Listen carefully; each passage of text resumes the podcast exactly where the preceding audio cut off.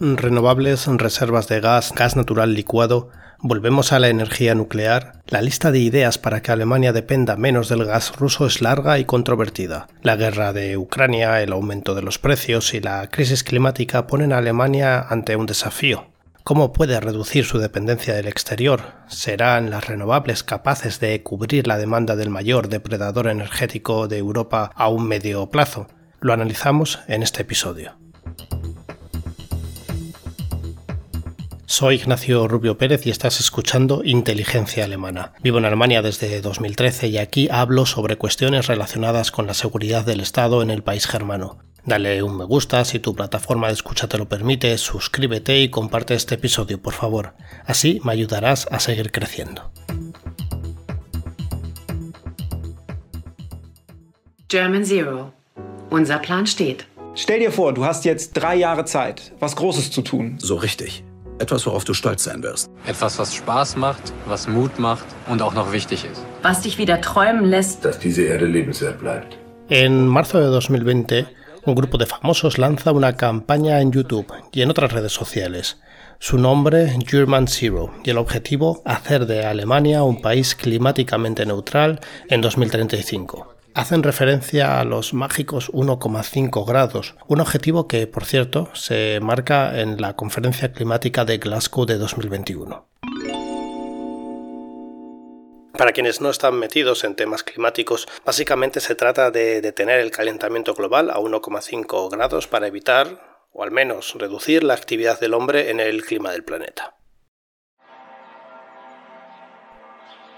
Es un hecho que Alemania es totalmente dependiente del exterior en materia energética. En países como Noruega, el 96% de la producción eléctrica viene de la energía hidráulica. Y en el Sáhara se dice que la energía solar puede incluso producir más electricidad que la que consume toda la humanidad.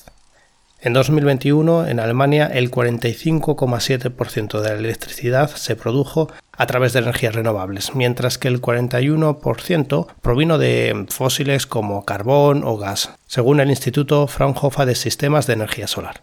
¿Sería posible cambiar el status quo? Pues desde el Ejecutivo de Berlín creen que sí, y se han marcado 2035 como objetivo para que las renovables acaparen el 100% del mix energético. En 2030 deberían estar ya en torno al 80%. Prestemos atención porque es el primer país del G7 que se ha marcado este objetivo tan ambicioso.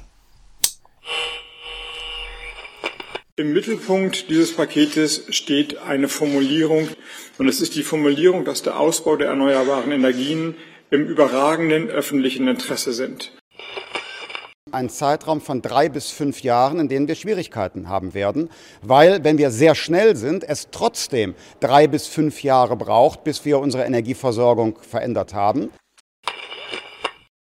Deshalb ist unser Ziel ganz klar.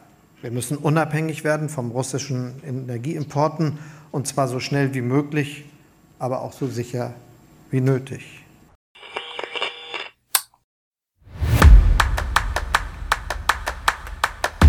Habéis escuchado a Robert Habeck, ecologista, ministro de Asuntos Económicos, a Christian Lindner, liberal, ministro de Finanzas, y a Olaf Scholz, el canciller socialdemócrata. Si la potenciación de las renovables pertenece al ADN tradicional de los verdes, los liberales de la coalición de gobierno las identifican como energías de la libertad. En marzo de 2022, el Gobierno presenta un paquete de leyes con las que se pretende que el suministro total de electricidad a partir de energías renovables sea posible ya en el año 2035. Desde la Cancillería alemana dicen que es un plan bastante realista. Sin embargo, teniendo en cuenta el panorama actual, para conseguir ese objetivo, el ritmo de instalación de renovables debería aumentar masivamente. Tenemos un ejemplo en la energía eólica. Para cumplir con los objetivos establecidos, se necesitaría instalar al día 7 aerogeneradores antes de 2030. Además, a medio plazo será fundamental contar con más instalaciones de almacenamiento. Haciendo cálculos, en 8 años se tendría que conseguir aumentar la producción de electricidad de renovables tanto como se ha hecho anteriormente en las dos últimas décadas. Es decir, habría que aumentar el ritmo de expansión al doble y también habría que dar un empujón al proceso de aprobación y aumentar las licitaciones para contar con emplazamientos adicionales donde instalar molinos o placas fotovoltaicas. También hay que adaptar las redes eléctricas, todo un reto. Las energías renovables son fundamentales si Alemania busca su independencia, su tan ansiada autarquía energética. Pero si se observan los datos de 2021, pareciera que el país no se ha esforzado en potenciarlas. Si en 2020 el 50% de la generación neta de electricidad fue posible a través de las renovables, en 2021 descendió al 45,7%. La energía eólica es la más importante entre estas renovables, con una cuota del 23,1% de la generación de electricidad. Pero en 2021 produjo cerca de un 12% menos de electricidad que en 2020. Le siguen la eólica y la solar. En 2021 apenas aumentó un 3% de la capacidad instalada de energía solar. En la parte eólica lo hizo en un 34%. Es el tercer año consecutivo en que se añade nueva capacidad, pero esto también se debe a que se partía de un nivel extremadamente bajo. La situación de la energía eólica terrestre sigue siendo precaria, y no solo pone en peligro el objetivo de energía renovable del gobierno alemán para 2035, sino que sigue empujando a la industria eólica germana fuera de Alemania. En 2016, más de 163.000 personas seguían empleadas en esta industria. En 2017 comenzó el desplome. En un año se perdieron más de 21.000 empleos solo en el sector de la energía eólica terrestre. Al año siguiente se perdieron más de 17.000 empleos. Si alguien pensaba que Alemania está dejando atrás el carbón y las nucleares, está equivocado. O bueno, vale, quizás tenga razón a medias. Existe la voluntad política y diferentes encuestas indican que más del 75% de los alemanes no quiere volver a las nucleares. Aún así, los siguientes datos llaman la atención. La generación de electricidad con carbón y nucleares volvieron a aumentar en 2021. De hecho, el 13% de la electricidad se consiguió a través de las centrales nucleares. Además, se están volviendo a activar centrales que usan carbón para generar electricidad. En Fukushima haben dass selbst in einem Hochtechnologieland wie Japan die Risiken der Kernenergie nicht sicher beherrscht werden. 11 años desde que la antigua canciller Angela Merkel anunciara el abandono de la energía nuclear. El detonante de la votación en el Bundestag alemán y de la decisión de eliminar la energía nuclear era el desastre de Fukushima del 11 de marzo de 2011. Los sucesos de Japón desencadenaron un debate sociopolítico sobre el uso continuado de la energía nuclear. El gobierno alemán pone en marcha entonces una moratoria nuclear. Había que revisar la seguridad de las centrales alemanas en un plazo fijo de tres meses. Como consecuencia de todo el proceso, se han ido cerrando centrales paulatinamente. En la actualidad quedan operativas tres, tras el cierre de Grunde, Grundenbringen y Brockdorf el 31 de diciembre de 2021. A pesar de lo que creen algunos, volver a las nucleares no resolverían los problemas actuales de energía a corto plazo. Pongámonos en situación. Cada central nuclear necesita combustible y los plazos de entrega de este combustible están estimados en un año y medio, incluso tres años. También escasea el personal cualificado, Además, las centrales alemanas deberían pasar nuevas revisiones de seguridad que paralizarían las instalaciones durante meses. Incluso se deberían adaptar estas centrales a los estándares de seguridad existentes en la actualidad. Pero volvamos a la pregunta, ¿puede Alemania producir el 100% de su energía de manera verde? Alemania necesita producir energía para tres áreas, electricidad, calefacción y movilidad. La energía eólica, la fotovoltaica y la biomasa son las fuentes fundamentales dentro del sector de las energías verdes. Olvidemos la hidráulica, la cual solo representa un 4% en el mix energético germano, y la geotérmica, cuyo coste y financiación son un freno para su expansión. Concluimos entonces que son la energía solar y la eólica quienes tienen la labor de cubrir la demanda energética germana. ¿Qué potencial hay? Los paneles solares en Alemania tienen una eficiencia del 20%. Por su parte, en lo que respecta a la eólica, un estudio del Ministerio de Medio Ambiente indica que teóricamente solo un 13,8% de la superficie en Alemania sería ideal para la instalación de molinos.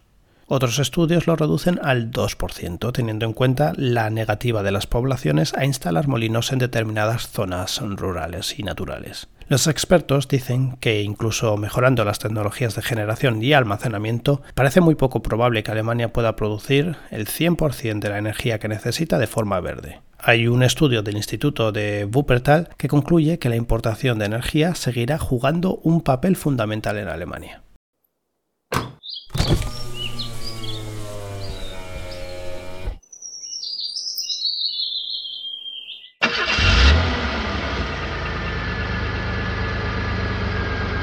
El transporte es el sector que usa menos energía de fuentes renovables. Si se incluye el consumo de electricidad procedente de renovables en el transporte ferroviario y por carretera, la cuota en 2021 era del 6,8%, una cifra paupérrima. Esa cifra indica un descenso de casi el 11% respecto a 2020. La electrificación del transporte privado, es decir, el aumento del parque automovilístico eléctrico, es la gran esperanza de las autoridades alemanas y de muchos sectores de la sociedad. En la actualidad hay en el mercado algo más de 70 modelos de vehículos eléctricos de fabricantes alemanes. Estos cuentan con unos 46.200 puntos de recarga de acceso público en todo el país. Centrándonos en cifras de ventas y subvenciones entregadas, en 2020 se solicitaron subvenciones para un total de más de 255.000 coches en Alemania. A partir de ahí se produjo un boom. Solo en el primer trimestre de 2021 se subvencionaron más de 258.000 vehículos. Sigamos indagando en los datos. Según la Autoridad Federal del Transporte por Carretera, el número de coches eléctricos matriculados en Alemania se ha triplicado. En 2020 se matricularon unos 194.000 coches, por así decirlo, 100% eléctricos. Si sumamos los híbridos enchufables, los de gas o los de hidrógeno, la cifra fue de unos 395.000. Volviendo al boom de 2021, en el primer semestre se matricularon unos 149.000 totalmente eléctricos y 164.000 híbridos enchufables. Esto significa que aproximadamente uno de cada cuatro vehículos de nueva matriculación está equipado con un accionamiento alternativo al convencional. Por cierto, en 2022 ya se han superado las cifras de ventas de todo 2021. Se estima que se han adquirido en total más de 687.000 unidades. La industria automovilística germana está llegando tarde al mundo eléctrico. La consultora PwC calcula que los fabricantes alemanes han perdido cuota de mercado frente a sus competidores. En el último trimestre han pasado de vender el 17% de los vehículos al 14% a nivel planetario, a nivel mundial, es decir, tres puntos menos. Pero esto no es una cuestión exclusivamente germana. Entre el top 10 de fabricantes de coches eléctricos no se encuentra ningún europeo. Americanos y sobre todo chinos llevan a Europa años de ventaja. Y por dinero no será, porque desde 2009 el gobierno federal de Alemania ha puesto a disposición de las automovilísticas un total de 3.000 millones de euros para investigación y desarrollo. Vayamos a otro tema.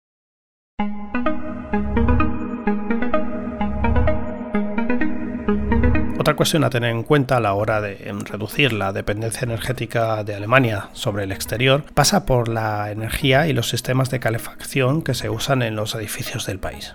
Greenpeace dice que para 2035 es posible calentar todos los edificios con renovables. Pero antes de nada vayamos a los datos. El 35% de la energía que se usa en Alemania se destina a los edificios. Para 2050 el parque de vivienda nacional debería ser climáticamente neutro. Si Alemania quiere cumplir con sus objetivos climáticos, necesita que los edificios se vuelvan energéticamente más eficientes. Muchos olvidan esta cuestión a la hora de analizar la posibilidad o no de cubrir la demanda energética con energías verdes. Como ya se ha nombrado, el sector de la construcción representa alrededor del 35% del consumo de energía en este país. El gobierno ha estipulado para 2050 que el parque de vivienda en Alemania debería ser prácticamente neutro desde el punto de vista climático.